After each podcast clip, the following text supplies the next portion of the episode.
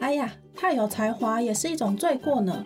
我们是 Wu Girl 有才无德女子，陪你聊工作。聊生活，聊是非。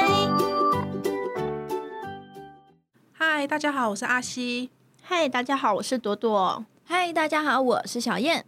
我们今天要讲的内容是代沟。那代沟指的就是是在不同世代间，可能是因为年龄或经历背景等等不同所造成的沟通的问题。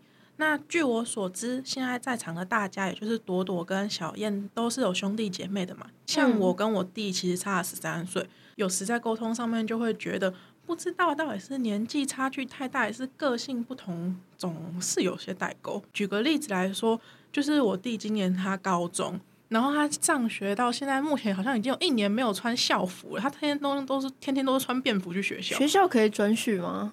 对他们很不是就是他会规定在吗外面套外套，可是问题是现在是大热天呢、我每次都搞不太清楚他们为什么故意不穿校服的哦，短所以袖。学校是规定要穿，可是他不想穿，所以他选择穿外套。对，然后问题是他又很怕热，我现在超困扰的， 觉得他超怪。然后我就问他说：“那你为什么不干脆直接穿短袖就好了，还要带个外套？”他就说：“学帅啊校又没有说不行。”他最新最新还问我说：“他想要试试看，可不可以不要带书包去学校？”那我就问他说：“啊，你不带书包，你要带什么？”他就跟我说：“他就带别的背包啊。”我就想说。那、学校就有发书包，为什么要故意带别的背包去？实在是觉得有点困惑。是他同学都这样吗？还是他个人？这个我就有点不太确定了，但有时候会带他去学校。我看门口的那些学生都穿的好好的、啊， 还我还是觉得非常的困惑。难道这就是代沟吗？因为我没有弟弟，我只有哥哥啊。我哥跟我差三岁而已，可能代沟没那么严重，但是跟爸爸之间就会有。嗯，怎么我说呢记得我们国中的时候啊，大家都已经换成那个短袜，嗯，踝袜，哦，脚哦就就是袜子的长度只到脚踝而嗯已。嗯嗯然后以前一般的都叫做长筒袜嘛，嗯，对古时候人哦，讲古时候这样对吗？ 虽然说现在又重新流行复古 风，会有些人穿长袜，可是我记得我们国中那时候大家都已经穿短袜了，对，对你说到脚踝的那种，，对，到脚踝的那种。嗯，然后可是我爸就不准我穿短袜，为什么？就是他可能就是嗯，这我觉得这是代沟，他就早期就认为要穿那样子才是乖学生，穿短袜都是坏小孩。哦。可全班都已经穿短袜，只剩下我，所以我就会出门的时候穿长袜，然后到快到学校的时候，我就会把袜子往下拉，然后前面留一大坨塞在鞋子里面，所以我看起来就变短袜了哦，你也是蛮我以为聪你明自的己，带了一个新的短袜， 没有，因为我那也以是。为你带了另外一双袜子我也去有，学校。那那就得要自己买袜子啊，买袜子就会被发现我买短袜啊、哦因为要洗啊。，哦对这倒是嗯那对对你，还蛮聪明的嘛。变通变通。 可是我觉得这是代沟，因为他不能理解，就是同学明明都已经短袜，但他的认知里面就是短袜是坏小孩。 你下次可以把你的长袜每一双都剪掉，然后剪这样会脱成线哦短袜。 一个是会脱线，但是妈妈还是会发现我袜子变短啦。就你买几双，我就直接帮你剪几个。他就说哦你下次不要穿袜子。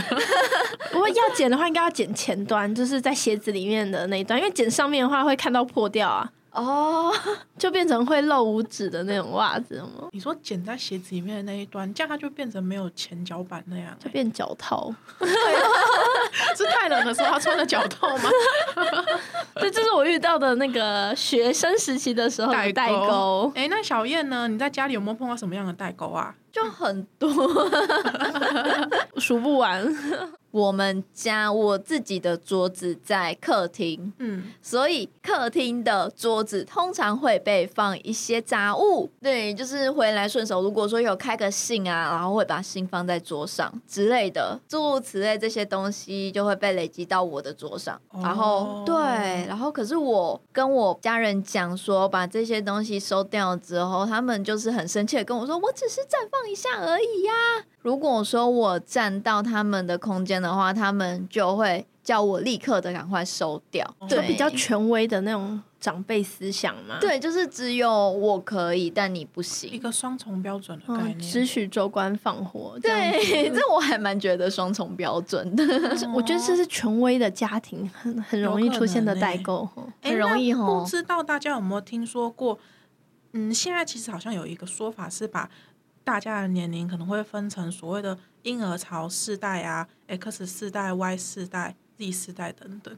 诶，有听有过诶，诶我们爸妈应该是属于婴儿潮世代的时间。到 X 世代吧，我觉得可能是这样。嗯，对，然后像是什么草莓族啊，草莓应该就是我们了 吧？我们是草莓吗？但其实我现在对我们这个世代其实还算蛮有自信的。 好像一九八一年后出生的吧，七年级生为主啦，所以我们可能还不到，我们是接近草莓族的。嗯嗯嗯，八年级初段的话，可能比较偏向水蜜桃族，我们是，我们应该算水蜜桃族。水蜜桃族是在说什么啊？它是比喻一个世代比较缺乏耐心，然后喜欢炫耀、追求新鲜、热衷比较，然后挫折容忍度比较低，偏见，然后遇到不如意的事情就会大发雷霆，还会一蹶不振，就像水蜜桃一样无法承重 听起来有重点没击。韧性哎、 皮薄易烂，其实跟草莓我觉得意思差不多，因为草莓也是容易烂掉。嘿，经不起碰撞。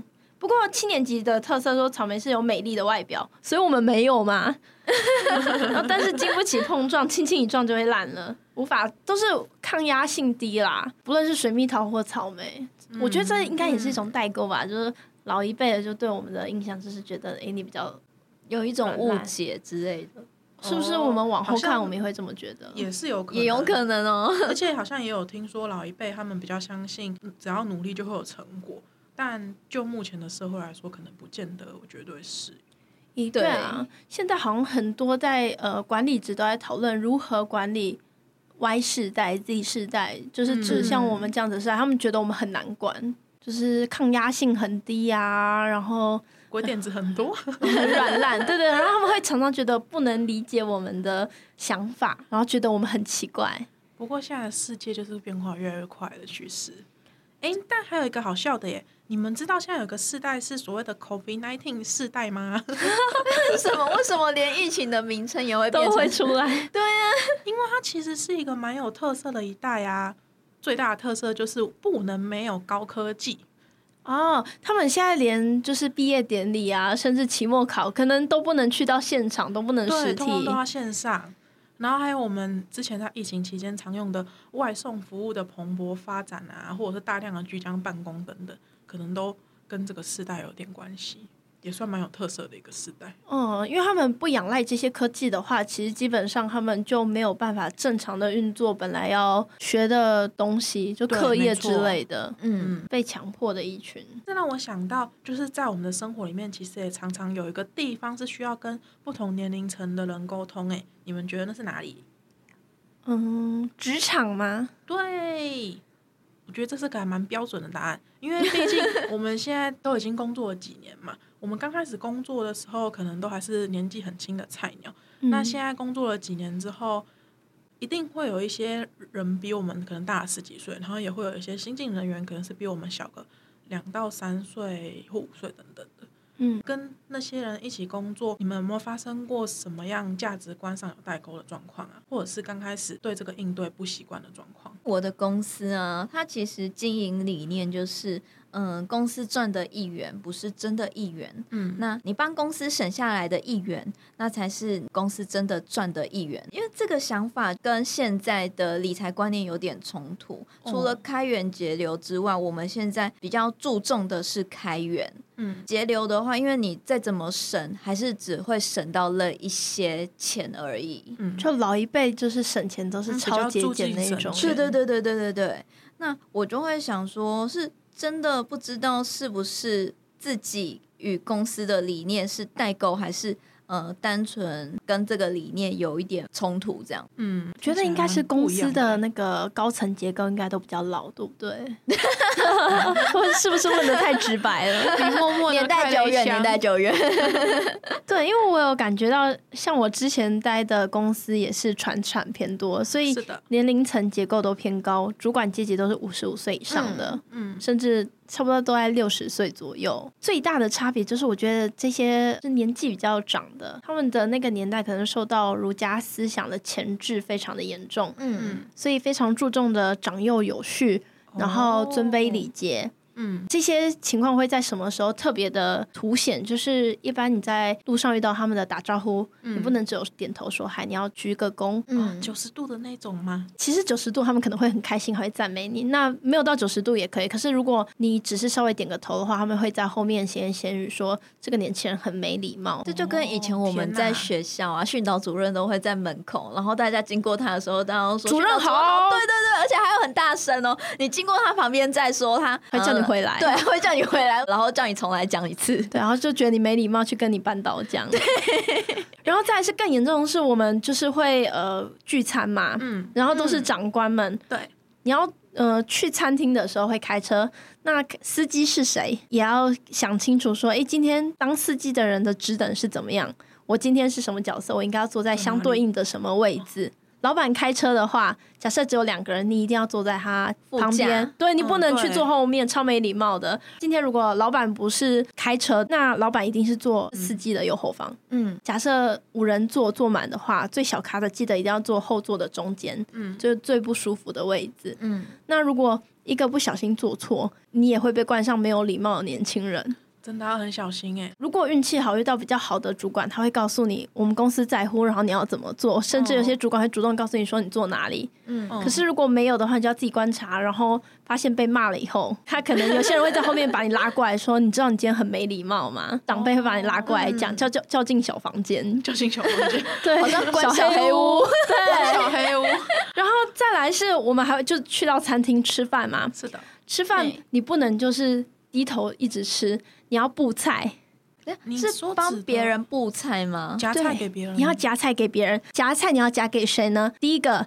你要先夹给最大官位的人，再来如果有比你新进的，你要去照顾新进的，你要夹给新进的。这样在中间的人好可怜哦。对，中间的最辛苦。然后假设你是小的，你要夹给谁？你要夹给带你的人跟哦最大老板。互相帮忙夹菜的概念，嗯，算是互相吧。但是你是年轻人的时候，你要夹的比他们还多次。这样如果做的比较远，那你就要换一个方法，可能帮他斟茶，哦就因为因为我们大部分全程都吃桌菜，是的，你要帮所有人把茶倒好，然后转到他的位置让他拿。嗯，然后再来是敬酒，就是其实吃一顿饭就变得非常的不心安，你懂吗？就是你有点你都疲累在忙，然后你要去注意每察言观色，这样没办法好好吃啊。基本上是根本没有办法好好吃的。一顿饭下来，你就觉得身心俱疲，很累。 哎，等等，那万一帮忙布菜的那个人他是挑食的人，要怎么办？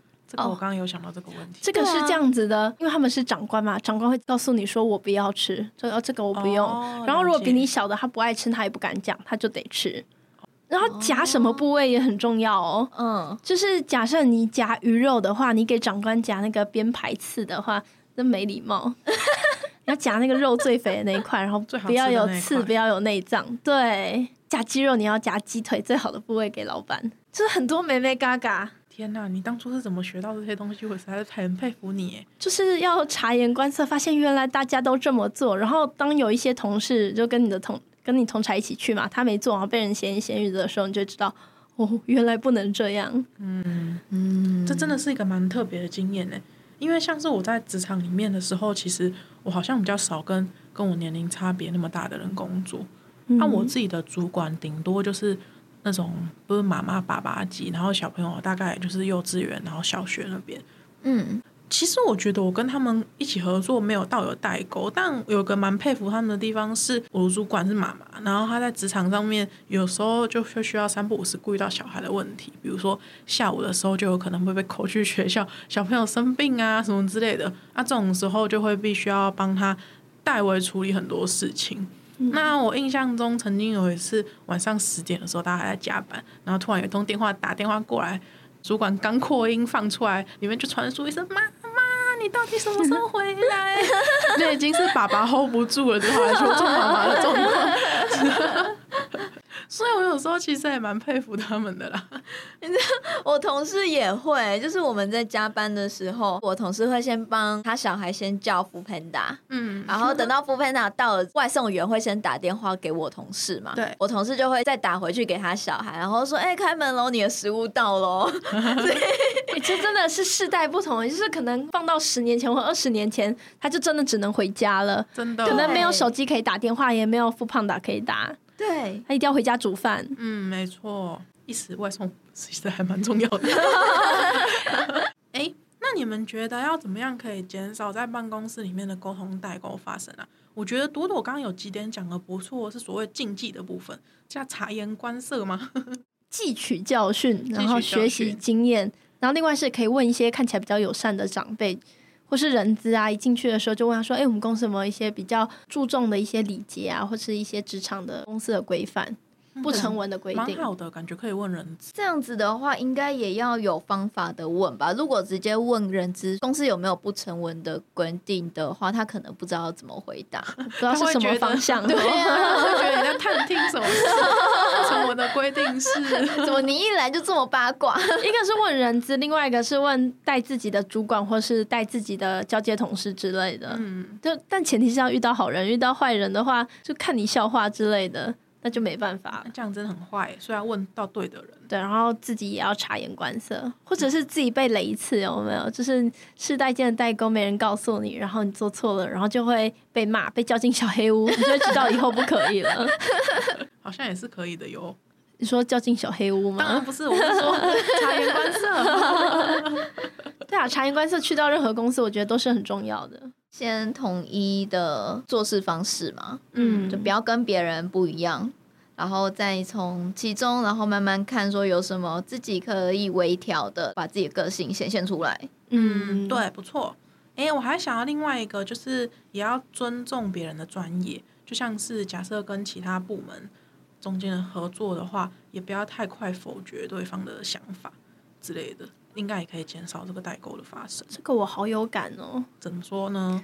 就是我刚进呃进入职场的时候，那时候还很年轻，不是那么懂得察言观色，嗯，那很积极的想要表现自己，所以每次开会，如果我看到有什么症结问题点，我就会想要赶快提出建议。我我以为会就我是、哦很快的被改善。对对，我是想要把事情做好，我想要改善，可是我没有想到说，诶，有一些公司上面的事情，它可能会有一些历史典故，嗯，那可能是某些人做的决策，或者是某些人执行的项目，你这样直接点出来，而且又在会议上，可能就会得罪人。然后尤其是那些长辈们，比较注重面子。他们爱面子，嗯，对，然后再来是他们其实也蛮有发言权的，然后在上面尊呃重视长幼有序嘛，嗯，他们就会觉得真的年轻人不礼貌，即便你不知道那是他做的，他会认为你知道，你就是在呛我。哦， 对，所以最后我就被那个冠上了没礼貌的年轻人的名称。所以就算要提出建设性的建议，也应该看看场合。嗯，我觉得除此之外是不要直接说不好。我后来哦学会的对是，假设我今天觉得我们这一集主题，假设我觉得不好好了，嗯我没有说不好，其实真的很好，我觉得很好 玩。我是说，假设我觉得这一集的主题不好，你不能直接说这一集主题不好，对，你要说，诶，我觉得这一集的主题非常的有建设性，但我比较担心的是我们的观众可能素质不够， 要不然是别人， 对对对，或者说我觉得我能力可能不够，我觉得我没有办法，就是呃回答你这一集 podcast 的内容，嗯，嗯，这问题可能要变怪自己一样，然后点出问题，然后这时候他觉得对对对，我很优秀，都是你的问题，那我们改好，我配合你，改了之后可以更好，这样他可能就会愿意去改。对，而且他认为你没有在怪他，问题是别人的。一个迂回的概念，对，迂回的，因为我觉得那个就是长辈，其实他们爱的面子往往比我们还要多。先帮他想备案啊啦。对对对，给他台阶下。对对对，我觉得人难免都是爱面子的啦，还是多多顾虑一下别人比较对，好。其实不分年龄层，可能都要给他一些台阶下。真的，那啊可是我们同事之间就还蛮大咧咧的说出我觉得不行。有一次我在帮我同事看信，嗯，那因为你帮忙改对方的文稿，你都是会用自己的语气跟语调，然后去完成这一份文件。对，如果说你要修什么内容的话，就是以你当下觉得最适合的口吻下去改。我就把那一份文字里面刚刚改成了稍早，他可能是在写说，刚刚我已经把时辰给您了。我这边的话，我就是把它改成稍早，我已经把这个时辰给您，这样子改回去，然后给对方看的时候，对方就直接回我说：“你真的很喜欢用稍早诶、我就直接回：“有问题吗？”对方就没有再回我，因为这个部分的话是用赖的讯息在这边对话。嗯之后过不到三十秒，我就听到对方直接口头上问他隔壁的同事说：“你觉得刚刚跟稍早有什么不一样？” 嗯，我觉得就是口语跟文字上的不 一样，其实都可以啦。太习惯哦。然后我同事就说：“嗯，稍早比较有礼貌啦，就是如果说对方是长官的话，用稍早比较好。”然后对方就沉默，还是一样不回我， 所以不高兴你改他的东西，也是有可有能。可能是这样 子。所以说代沟其实也是不分年龄的， 真的， 跟成长条件背景都有关系。但我知道他只是疑问而已，所以我当下只是觉得，嗯嗯，好哦，就是有点小尴尬，但也不会特别的想要去指正对方。我们都希望日常的工作都算顺利，而不是跟同事间的沟通就像隔了一道马里亚纳海沟。